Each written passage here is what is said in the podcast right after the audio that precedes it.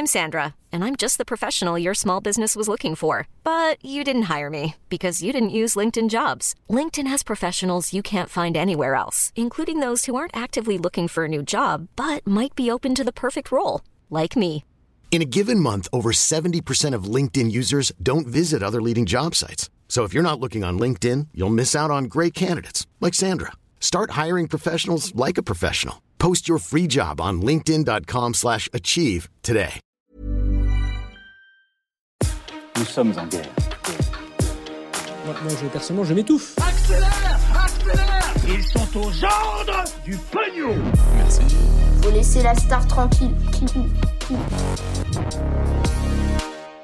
Les élections législatives qui approchent et la confrontation Jean-Luc Mélenchon, Emmanuel Macron qui semble se dessiner, une aide annoncée par le gouvernement pour les personnes les plus modestes ou encore un chargeur universel bientôt imposé en Europe et le reste évidemment euh, des actualités euh, en bref. C'est Lucie Hugo, j'espère que vous allez bien. Comme chaque jour, on est parti euh, ensemble pour une nouvelle plongée dans l'actualité en une dizaine de minutes. Allez, on commence donc avec le sujet à la une de ces actus du jour. On est à J-4 du premier tour des élections législatives. On en a déjà euh, beaucoup parlé euh, sur cette chaîne, mais donc on va faire un nouveau point sur les enjeux de cette élection. Alors déjà, recommençons avec le tout début pour que tout le monde soit bien sur la même longueur d'onde. De quoi parle-t-on exactement? Alors les élections législatives, ce sont donc des élections qui permettent d'élire les 577 députés de l'Assemblée nationale. C'est donc une élection très importante car ce sont euh, les députés qui votent les lois. Et donc si le président de la République obtient une majorité absolue de députés, donc au moins la moitié des 577 sièges, eh bien il est capable de faire voter un petit peu toutes les lois qu'il veut. Ça c'est donc pour le fonctionnement très très simple de l'Assemblée nationale et des élections, mais donc ce qui est intéressant à voir ces derniers jours, c'est que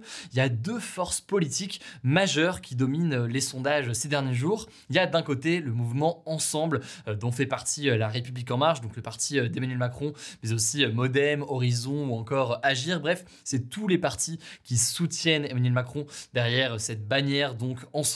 Et euh, de l'autre côté, eh bien, on a la NUP ou la NUPES, bref, il y a plusieurs façons de le dire, mais la nouvelle Union populaire écologique et sociale. En gros, c'est l'union de la gauche dont font euh, partie la France Insoumise, Europe Écologie Les Verts, le Parti communiste ou encore le Parti socialiste. Et eh bien, euh, ce mouvement est en l'occurrence mené par Jean-Luc Mélenchon. Et même si les Républicains ou encore le Rassemblement national pourraient avoir un nombre de députés assez important, ça reste assez faible par rapport à ce que pourrait avoir la NUP ou encore eh bien donc le camp d'Emmanuel Macron. Mais alors, est-ce qu'on pourrait vraiment arriver à un scénario de cohabitation comme le suggère eh bien, le camp de Jean-Luc Mélenchon euh, depuis euh, des semaines? Revenons déjà à la définition des choses. La cohabitation, c'est donc quand un camp qui est opposé au président de la République obtient une majorité de députés à l'Assemblée nationale. Donc là, en l'occurrence, ce serait une majorité de députés pour euh, la NUPES si on parle du camp de Jean-Luc Mélenchon. Et en cas de cohabitation, ce qui est très particulier, c'est que le président de la République serait euh, obligé de nommer un ou une première ministre du camp qui a obtenu le plus de députés. C'est pourquoi eh bien, la France Insoumise a beaucoup accentué ces dernières semaines sa campagne sur le fait d'avoir potentiellement Mélenchon euh, Premier ministre, car eh bien, c'est la figure principale, disons, de la NUP aujourd'hui. Et donc, euh, si la NUP obtient une majorité, eh bien Jean-Luc Mélenchon pourrait potentiellement devenir Premier ministre. Et le fait pour cette alliance à gauche d'avoir un Jean-Luc Mélenchon Premier ministre et un gouvernement comme ça à gauche, eh bien ça pourrait permettre de faire passer des lois qui n'étaient absolument pas dans le programme du parti euh, d'Emmanuel Macron euh, au départ. Autrement dit, donc, ça pourrait changer beaucoup de choses, cette cohabitation. Alors là, selon les derniers sondages, et même si évidemment ça à prendre avec énormément de précautions, mais ce n'est pas un scénario qui est envisagé, en tout cas ce n'est pas le scénario principal aujourd'hui. En revanche, ce qui se dessine, c'est que le camp d'Emmanuel Macron pourrait ne pas avoir de majorité absolue à l'Assemblée nationale, mais donc obtenir une majorité relative. Et là, en l'occurrence, rien que ça, ça peut changer beaucoup de choses. Alors, nouvelle définition pour bien comprendre, qu'est-ce qu'on entend par majorité absolue et majorité relative? En gros, la majorité absolue, c'est quand un groupe obtient au moins 289 députés, donc plus de la moitié des sièges à l'Assemblée nationale national. Actuellement, donc, et sur les cinq dernières années, c'était euh, le cas de la République en marche, euh, ce qui a donc permis à Emmanuel Macron de faire passer euh, ses lois beaucoup plus facilement. Ensuite, eh bien, on a donc ce qu'on appelle la majorité relative. Et là, c'est quand en fait un camp politique arrive en tête, mais n'a pas pour autant de majorité absolue, donc n'a pas 289 députés sur qui il peut compter pour voter ses lois facilement. Et là, c'est assez intéressant car ce genre de cas de figure est possible et ça pourrait rebattre les cartes. Je vous donne un exemple très simple. le camp d'Emmanuel Macron veut faire passer une loi. Or, eh bien, ils n'ont pas de majorité absolue, donc ils doivent compter sur eh bien, les votes aussi de d'autres camps, que ce soit de la NUPES ou alors des Républicains ou alors du Rassemblement national pour faire voter telle ou telle loi. Or, eh bien, pour obtenir donc le vote de d'autres députés, eh bien, ça peut mener à des négociations, à des discussions sur le fond. Bref, tout ça est beaucoup plus compliqué pour le camp d'Emmanuel Macron s'il se retrouve donc en situation de majorité relative. Bref, vous l'aurez compris, le principal enjeu de ces élections législatives, c'est de savoir si oui ou non, eh bien, le parti présidentiel va conserver sa majorité absolue à l'Assemblée nationale ou alors s'ils vont être bouleversés, soit par une majorité relative, soit éventuellement même par une cohabitation. Voilà donc pour ce nouveau point sur les élections législatives. J'espère que c'était clair. Dites-moi d'ailleurs dans les commentaires si y a des choses qui sont euh, pas claires. Je pourrais prendre le temps du coup cette semaine de réexpliquer euh, certaines choses. Mais là, vous avez donc les gros enjeux euh, aujourd'hui. Il faut garder en tête évidemment ensuite que, eh bien, là, on a parlé de sondages. Mais les sondages, ça reste une cartographie de l'opinion à un instant T. Et donc forcément, c'est pas une prédiction du tout, ça peut évoluer dans les prochains jours. Par ailleurs, il faut bien comprendre que pour les législatives, c'est encore plus dur en termes de décompte parce que, eh bien, il y a des situations locales, puisqu'il y a des candidats dans chaque circonscription, dans chaque territoire, et donc parfois ça peut varier dans chacune des circonscriptions. Bref, par ailleurs, on notera que certains mécanismes qui sont dans la Constitution, comme par exemple l'article 49.3, peut permettre tout de même de faire passer euh, certaines lois. Bref, on reviendra évidemment euh, là-dessus euh, cette semaine, donc pas d'inquiétude. Allez, on continue avec les actualités en bref. Et d'abord, cette première information euh, pour commencer, la nouvelle première ministre française, Elisabeth Borne, donc, a annoncé ce mardi sur France Bleu une aide financière, une aide financière qui sera en fait versée aux personnes les plus modestes, donc les plus pauvres en France,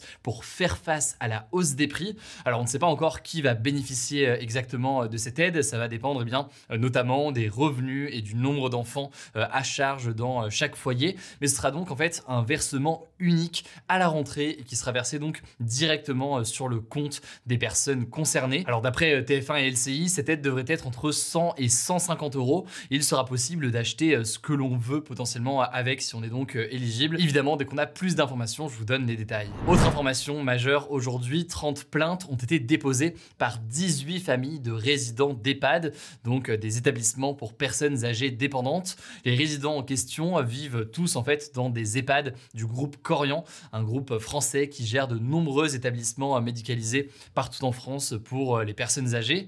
Alors, euh, les familles de ces résidents accusent ce groupe d'EHPAD de mise en danger de la vie d'autrui, de non-assistance à personne en danger ou encore d'homicide involontaire. En gros, hein, pour faire très très simple, ils dénoncent les conditions de résidence indignes pour les personnes âgées et qui peuvent donc euh, gravement parfois les mettre en danger. Alors, de son côté, le groupe Corian a répondu en disant qu'il ignorait le contenu de ces plaintes et refusait de faire des commentaires. Autrement dit donc, ils ont répondu, mais en même temps, ils n'ont pas répondu puisqu'ils ne sont pas allés euh, dans les détails. Cette affaire, en tout cas, arrive près de deux mois après les plaintes pour des faits euh, similaires au sein d'un autre groupe d'EHPAD, en l'occurrence au sein des EHPAD du groupe Orpea. Des conditions de vie euh, indignes dans les EHPAD d'Orpea qui avaient été révélées par le journaliste Victor Castanet dans son livre Les Fossoyeurs.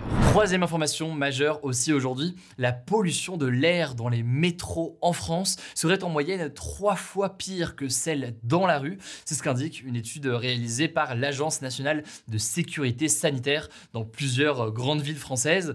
Et si la pollution est aussi élevée dans le métro par rapport eh bien, à la rue euh, dans la ville, eh c'est en partie à cause du freinage des métros. Et là, je vais le jouer un petit peu euh, c'est pas sorcier pour euh, vous expliquer tout ça. En gros, pour faire simple, lorsque le métro freine, eh bien, il y a une friction mécanique qui abîme donc les différents matériaux utilisés. Et tout ça eh bien, génère dans l'air des particules fines avec beaucoup de fer à l'intérieur. Et donc tout ça entraîne une pollution de l'air euh, dans le métro. Alors les scientifiques manquent encore pas mal de données pour savoir quelles conséquences est-ce que ça pourrait avoir euh, exactement euh, sur la population. Et globalement, évidemment, ça pourrait avoir à long terme eh bien, des effets cardio-respiratoires, avec notamment des complications qu'on peut imaginer par exemple pour des personnes asthmatiques. Quatrième information désormais que je vous ai déjà annoncé d'ailleurs sur Instagram dans les actus du jour hier soir, un seul type de chargeur sera obligatoire dans les 27 pays de l'Union européenne d'ici à l'automne 2024. Donc ça arrive dans environ deux ans. En gros, ce que ça veut dire, c'est que tous les appareils électroniques de petite ou de moyenne taille,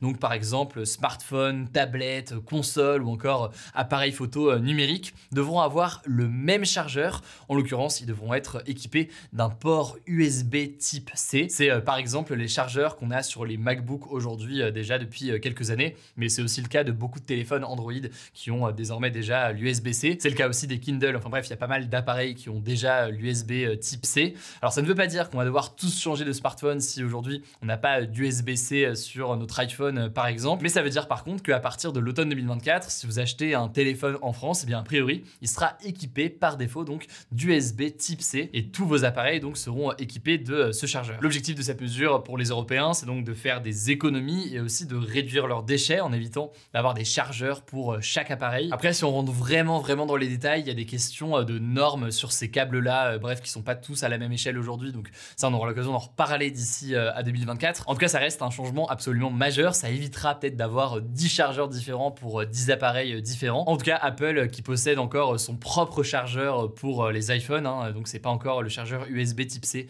sur les iPhones, a critiqué cette mesure et cette initiative de l'Union européenne en disant que eh bien, c'était selon eux un frein à Enfin, cinquième information culturelle pour terminer aujourd'hui, le prochain film d'animation de Disney qui s'appelle Strange World ne sortira pas au cinéma en France, mais uniquement en fait sur la plateforme de streaming de Disney qui s'appelle donc euh, Disney ⁇ en fait, euh, Disney aimerait pouvoir sortir son film à la fois au cinéma et en même temps sur euh, sa plateforme. Sauf que, eh bien, en France, avec euh, les lois et les règles en place, eh bien, il faut attendre 17 mois après la sortie au cinéma pour retrouver un film sur une plateforme de streaming. C'est ce que l'on appelle la chronologie des médias et c'est des règles donc qui sont fixées en France. Autrement dit, donc diffuser au cinéma et en même temps sur une plateforme de streaming, eh bien, ce n'est pas possible aujourd'hui. L'objectif de cette règle d'ailleurs pour votre information, c'est de protéger le cinéma français en faisant en sorte comme ça d'encourager euh, tout simplement le cinéma euh, dans les salles. Et donc la conséquence, eh bien Disney a décidé de passer outre tout ça en proposant donc euh, le film non pas au cinéma, mais directement donc sur sa plateforme de streaming Disney+.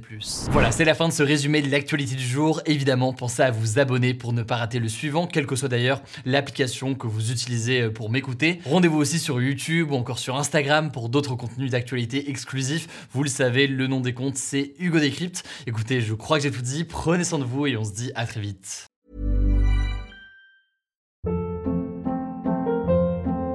Hold up. What was that? Boring. No flavor. That was as bad as those leftovers you ate all week. Kiki Palmer here, and it's time to say hello to something fresh and guilt-free. Hello Fresh. Jazz up dinner with pecan-crusted chicken or garlic butter shrimp scampi. Now that's music to my mouth. Hello Fresh. Let's get this dinner party started. Discover all the delicious possibilities at hellofresh.com.